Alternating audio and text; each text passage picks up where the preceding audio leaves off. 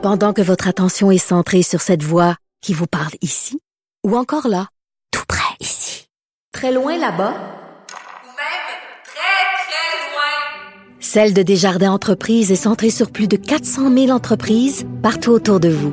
Depuis plus de 120 ans, nos équipes dédiées accompagnent les entrepreneurs d'ici à chaque étape pour qu'ils puissent rester centrés sur ce qui compte, la croissance de leur entreprise.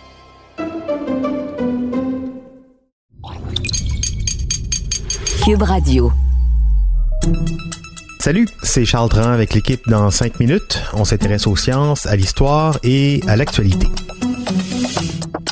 Aujourd'hui, on parle de respiration, de respiration artificielle. Imaginez-vous devoir vivre toute votre vie dans un caisson d'acier pour pouvoir respirer et survivre. Ça semble inimaginable, c'était pourtant le traitement prescrit aux enfants sévèrement atteints de poliomyélite, également appelée paralysie spinale infantile ou par son petit nom, la polio, une maladie qui avait de sérieuses conséquences sur les systèmes nerveux. On a tendance à l'oublier, mais cette maladie a fait des ravages sur toute une génération dans les années 40 et 50, avant l'arrivée d'un vaccin. Aujourd'hui, il y a peu de survivants de cette époque désolante, mais Véronique Morin nous raconte l'histoire d'un homme du Texas, Paul Alexander, 74 ans, qui a vécu pratiquement toute sa vie dans un de ces caissons d'acier suite à une infection de polio et qui a vécu malgré tout une vie riche et satisfaisante.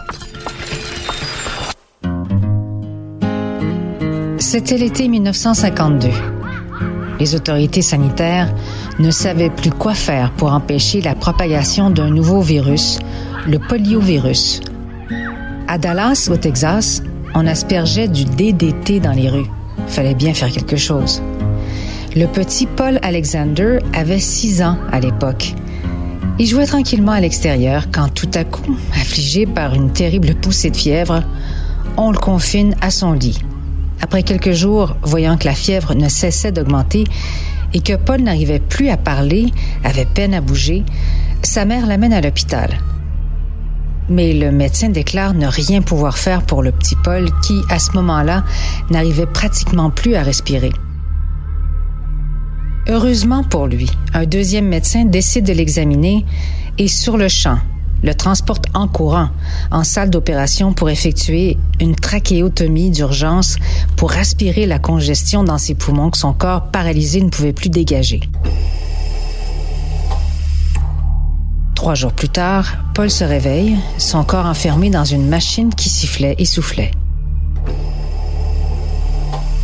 Il ne pouvait pas bouger, il ne pouvait pas parler, il ne pouvait pas tousser.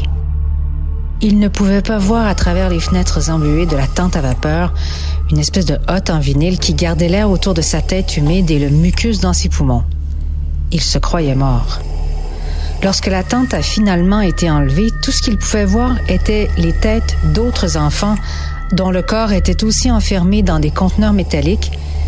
Des infirmières en uniforme blanc se promenaient entre eux il voyait des rangées et des rangées de poumons d'acier pleins d'enfants, s'est-il récemment remémoré dans un article du journal The Guardian.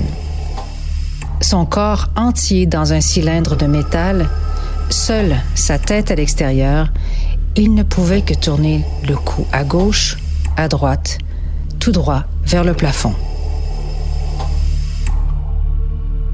Ce poumon d'acier qui permettait à ses poumons de fonctionner parce qu'il s'agit comme un genre de soufflet qui remplace le diaphragme en faisant gonfler et dégonfler ses poumons, allait devenir la maison de son corps paralysé et son salut pour le reste de sa vie. Les 18 mois suivants ont été un véritable cauchemar pour lui. Bien qu'il ne pouvait pas parler à cause de la trachéotomie, il entendait les cris des autres enfants souffrants et les murmures des médecins qui prédisaient sa mort imminente. Il restait pendant des heures dans ses propres excréments parce qu'il ne pouvait pas parler au personnel et leur dire qu'il devait être nettoyé et il a même failli s'étouffer dans son propre mucus.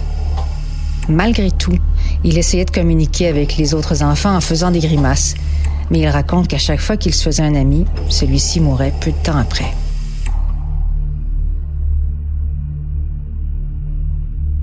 Plusieurs auraient préféré terminer leur vie à ce chapitre. Mais pour Paul Alexander, Ce fut le début d'une aventure de vie riche à plusieurs niveaux, intellectuellement et émotionnellement. À l'âge de 8 ans, il entreprend une longue physiothérapie pour l'aider à réapprendre à respirer. Après un an d'efforts, il réussit à respirer seul pendant trois minutes. Petit à petit, il peut passer plusieurs minutes à l'extérieur du poumon d'acier. Il devra tout de même y passer toutes ses nuits pour le reste de sa vie. À 21 ans, il devient le premier étudiant à diplômer du secondaire sans se rendre physiquement à l'école. Il réussit ensuite à être admis à l'Université Southern Methodist de Dallas après plusieurs refus, puis à la faculté de droit de l'Université du Texas à Austin. Pendant des décennies, Paul Alexander a été avocat à Dallas et à Fort Worth, représentant ses clients devant un tribunal vêtu d'un costume trois pièces, dans un fauteuil roulant modifié, qui fait tenir son corps paralysé en position verticale. Avant l'arrivée d'un vaccin en 1955, ce qui rendait la polio si terrifiante, c'est qu'il n'y avait aucun moyen de prédire qui s'en tirerait avec un simple mal de tête et qui ne marcherait plus jamais de sa vie. Paul a été chanceux dans sa malchance parce qu'avant l'invention du caisson d'acier, la plupart des enfants atteints de polio paralytique décédaient. Et malgré le lourd handicap qui l'a affligé toute sa vie, il souhaite sincèrement continuer à vivre et craint par-dessus tout aujourd'hui la nouvelle menace, la COVID-19 qui affecte aussi les poumons, quoique de façon différente. Il est donc retourné à temps plein à l'intérieur de son poumon d'acier. Oui, et jusqu'ici, pour Paul Alexander, tout va bien. Ouf, hein, quand même, euh, mais euh, faut pas être claustrophobe pour vivre euh, dans un tel scaphandre. Merci beaucoup, Véronique Morin. C'était en cinq minutes.